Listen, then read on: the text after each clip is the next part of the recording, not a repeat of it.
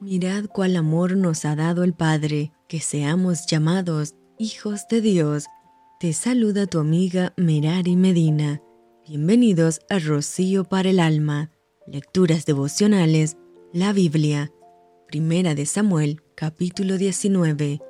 Habló Saúl a Jonathan su hijo y a todos sus siervos para que matasen a David, pero Jonathan, hijo de Saúl, amaba a David en gran manera y dio aviso a David diciendo, Saúl mi padre procura matarte, por tanto cuídate hasta la mañana, y estate en lugar oculto y escóndete, y yo saldré, y estaré junto a mi padre en el campo donde estés, y hablaré de ti a mi padre, y te haré saber lo que haya. Y Jonathan habló bien de David a Saúl su padre, y le dijo, No peque el rey contra su siervo David, porque ninguna cosa ha cometido contra ti, y porque sus obras han sido muy buenas para contigo, pues él tomó su vida en su mano y mató al filisteo, y Jehová dio gran salvación a todo Israel.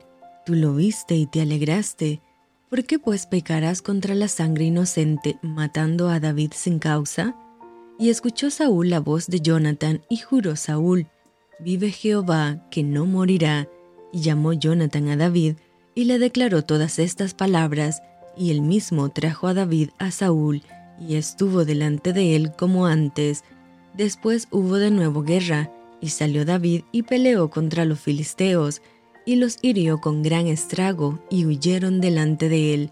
Y el espíritu malo de parte de Jehová vino sobre Saúl, y estando sentado en su casa, tenía una lanza a mano, mientras David estaba tocando, y Saúl procuró enclavar a David con la lanza a la pared, pero él se apartó de delante de Saúl, el cual hirió con la lanza en la pared, y David huyó y escapó aquella noche.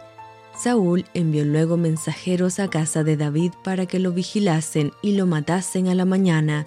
Mas Mical, su mujer, avisó a David diciendo, Si no salvas tu vida esta noche, mañana serás muerto.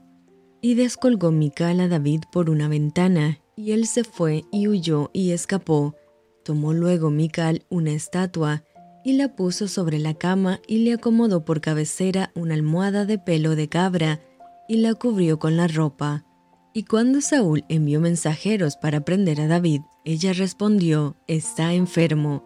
Volvió Saúl a enviar mensajeros para que viesen a David, diciendo, Traédmelo en la cama para que lo mate. Y cuando los mensajeros entraron, he aquí la estatua estaba en la cama y una almohada de pelo de cabra a su cabecera. Entonces Saúl dijo a Mical, ¿Por qué me has engañado así y has dejado escapar a mi enemigo? Y Mical respondió a Saúl, porque él me dijo, déjame ir, si no, yo te mataré. Huyó pues David y escapó, y vino a Samuel en Ramá y le dijo todo lo que Saúl había hecho con él, y él y Samuel se fueron y moraron en Nayot, y fue dado aviso a Saúl diciendo, He aquí que David está en Nayot en Ramá. Entonces Saúl envió mensajeros para que trajeran a David, los cuales vieron una compañía de profetas que profetizaban, y a Samuel que estaba allí y los presidía. Y vino el Espíritu de Dios sobre los mensajeros de Saúl, y ellos también profetizaron. Y cuando lo supo Saúl, envió otros mensajeros, los cuales también profetizaron, y Saúl volvió a enviar mensajeros por tercera vez, y ellos también profetizaron. Entonces él mismo fue a Ramá, llegando al gran pozo que está en Secú, preguntó diciendo, ¿Dónde están Samuel y David? Y uno respondió, He aquí están en Nayot en Ramá. Y fue a Nayot en Ramá, y también vino sobre él el Espíritu de Dios, y siguió andando y profetizando hasta que llegó a Nayot en Ramá. Y él también se despojó de sus vestidos y profetizó igualmente delante de Samuel, y estuvo desnudo todo aquel día y toda aquella noche. De aquí se dijo, ¿también Saúl entre los profetas? Y esto fue Rocío para el alma. Te envío con mucho cariño, fuertes abrazos tototes y lluvia de bendiciones.